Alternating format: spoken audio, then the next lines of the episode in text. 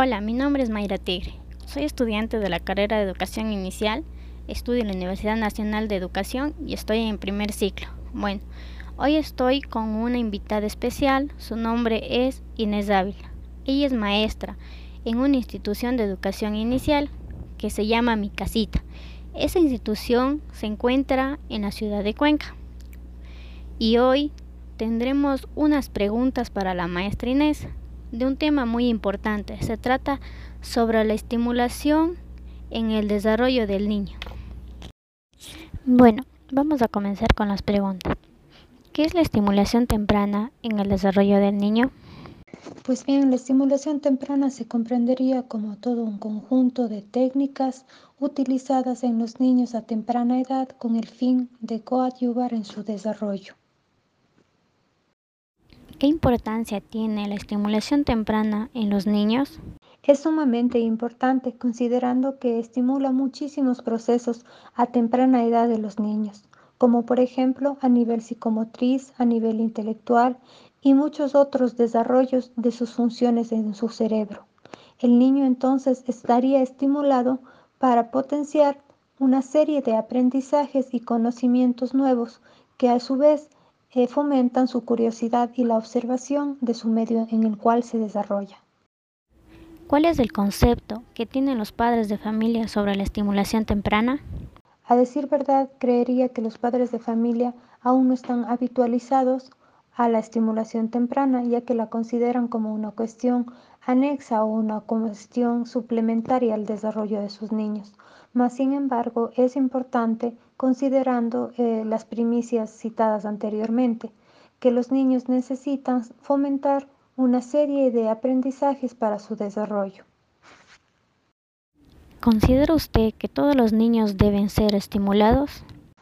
Considero que sí deben ser los niños estimulados, ya que de una u otra forma resulta ser una actividad de beneficio, no solamente de beneficio para el niño, sino también para las personas con el cual él se va a desarrollar en lo posterior. Le dará muchas facilidades, le ayudará en muchos sentidos además de que podría detectar ciertas alertas sobre su desarrollo.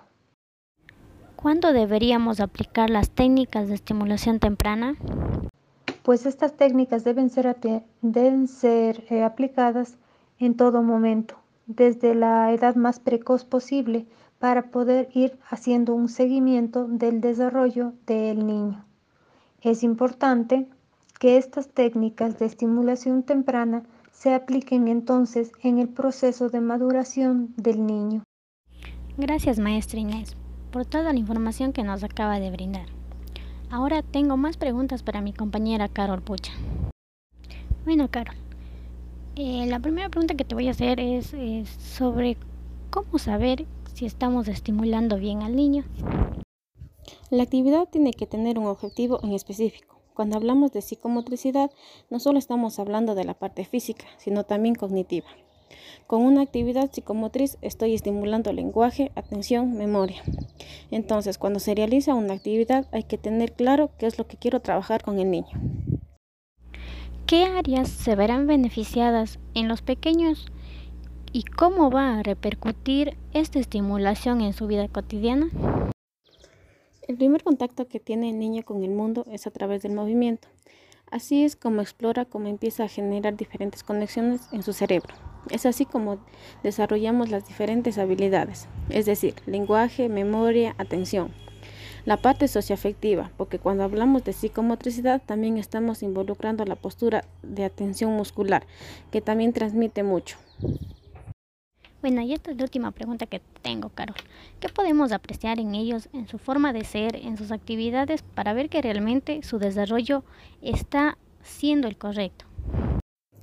Esto depende del mes que tenga de vida y las consultas con el pediatra o especialista. Un ejemplo. Un bebé de tres meses comienza a realizar eh, sonidos guturales, entre los seis y ocho meses balbucea.